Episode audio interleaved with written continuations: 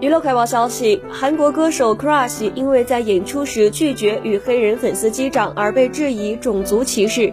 对此，Crush 本人表示，当时暂停击掌是为了提醒粉丝们注意安全，并不是因为种族歧视。Crush 本月九号在延世大学露天剧场参加了2022 Someday Proman 演唱会。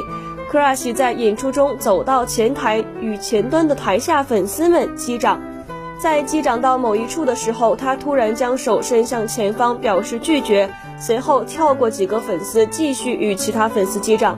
而被 Crush 拒绝击掌的粉丝在网上发布现场视频，指责 Crush 种族歧视，称自己和室友因为是黑人而被 Crush 拒绝击掌。对于种族歧视的指责，Crush 通过经纪公司也回应道，当时他看到许多粉丝为了和他击掌而冲下舞台前。